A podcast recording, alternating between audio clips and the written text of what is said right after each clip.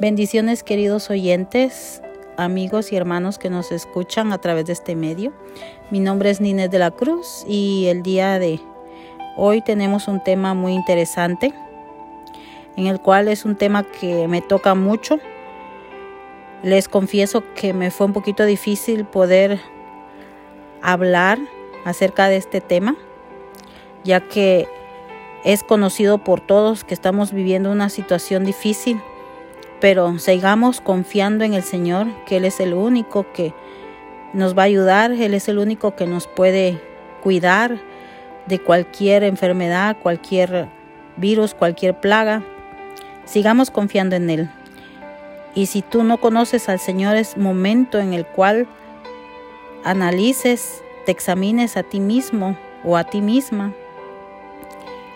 y sepas que solos no podemos, que tú solo o sola no puedes, que necesitas la ayuda de Dios y este es un tiempo de arrepentimiento, este es un tiempo de redención delante del Señor, de entregarle todo a Él, que Él sea el único, el único que pueda ayudarte y ayudarnos. Y Él es la solución para toda la humanidad. Pero en esta mañana queremos hablarte de la sexta plaga. Y eso lo podemos leer en el libro de Éxodo capítulo 9 del versículo 8 al 12. Y la palabra del Señor dice en el nombre del Padre, del Hijo y del Espíritu Santo.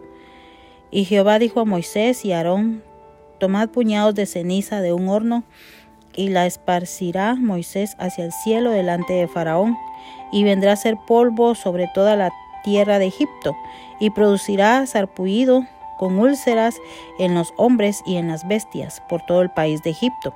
Y tomaron ceniza del horno y se pusieron delante de Faraón. Y la esparció Moisés hacia el cielo, y hubo sarpullido que produjo úlceras tanto en los hombres como en las bestias. Y los hechiceros no podían estar delante de Moisés a causa del sarpullido porque hubo sarpullido en los hechiceros y en todos los egipcios. Pero Jehová endureció el corazón de Faraón y no los oyó, como Jehová lo había dicho a Moisés. Leyendo la palabra del Señor podemos entender que ella era la sexta plaga, ya habían pasado otras. Lastimosamente Faraón fue un hombre duro, en el cual no quería doblegarse ante las órdenes de Dios, que a través de Moisés Dios estaba demandando la libertad del pueblo de Israel, que era esclavo. Y Dios amaba tanto y sigue amando a tanto al pueblo de Israel, que Él siempre ha querido lo mejor para el pueblo de Israel. Y ahora que nosotros somos hijos suyos, porque le hemos reconocido como nuestro Señor y nuestro Salvador, a su Hijo Jesucristo. Tomamos parte de esa promesa, tomamos parte de esa bendición que Dios pelea por nosotros. En realidad, Faraón solamente estaba alargando el sufrimiento de él y también el sufrimiento de su familia y de su pueblo egipcio, porque las plagas no solamente eran para él, era para todos en general. Y Faraón era egoísta, porque él no veía el sufrimiento de su pueblo. Más adelante, otros hermanos van a seguir hablando de las demás plagas y lo que sucedió después. Pero en esta ocasión lo que permitió el Señor fue una plaga de sarpullido. Sabemos que el sarpullido son como granitos o como decimos en mi país, Guatemala, ronchitas en la piel que muchas veces provocan picazón. Mm, alguna más de alguna vez nosotros hemos tenido algún sarpullido, alguna irritación en la piel, pero en esta ocasión el Señor permitió que fuera un sarpullido que se convertía en úlceras, no solamente en los hombres, sino en las bestias, en los animales. Y dice aquí en el verso 9, por todo el país de Egipto.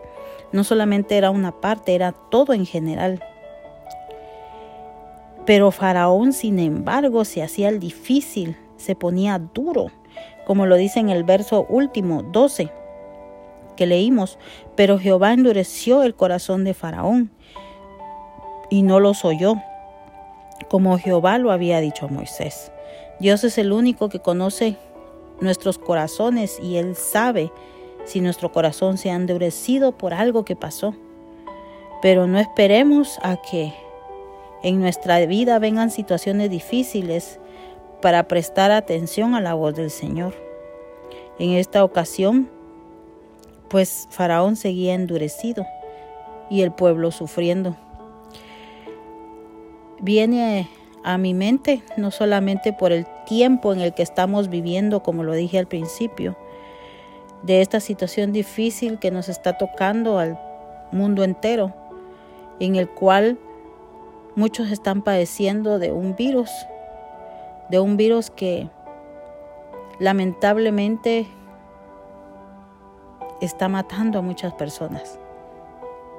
Pero sigamos confiando en Dios, como dije al principio. Sigamos confiando en Dios, no seamos faraones. Ya este tiempo, ya no tenemos que tener el corazón endurecido. Es mejor venir ante los pies del Señor y reconocer que somos pecadores, reconocer al Hijo de Dios que es Jesucristo. Y Él es el único que nos puede salvar, el único que nos puede libertar, el único que nos puede dar vida eterna. Espero en Dios que esta palabra haya sido de bendición y una vez más no endurezcamos nuestro corazón como lo hizo Faraón, para que las consecuencias no las suframos después. Y recordemos que a veces las consecuencias de nuestro endurecimiento de corazón no solamente la podemos sufrir nosotros, la pueden sufrir nuestros familiares, nuestro esposo, nuestros hijos, nuestra descendencia. Recordemos que la palabra del Señor dice que Dios visita la maldad de los padres hacia los hijos hasta la tercera y cuarta generación. Amado hermano, amado amigo, amado oyente, pongámosle nuestro corazón a Dios y Él es el que se va a encargar de poner ese corazón de carne para tener misericordia, para tener amor unos con otros, porque en estos tiempos el amor se ha perdido, la misericordia entre hermanos se ha perdido y eso es lo que Dios quiere, que nuestro corazón sea de carne para que podamos sentir el dolor de aquel hermano, de aquel amigo. En esta hora yo quiero hacer algo diferente. Quiero hacer una oración al final. Solamente dispongamos nuestra mente y nuestro corazón delante de Dios para que Dios obre en nuestras vidas. Padre, en el nombre de Jesús, en esta hora, Señor, yo vengo pidiéndote, Padre Santo, por cada varón, cada mujer, cada joven, cada señorita que esté escuchando esta palabra, que seas tú tocando sus corazones, que seas tú quitando sus corazones de faraón que hay en ellos, que hay en nosotros también, Padre.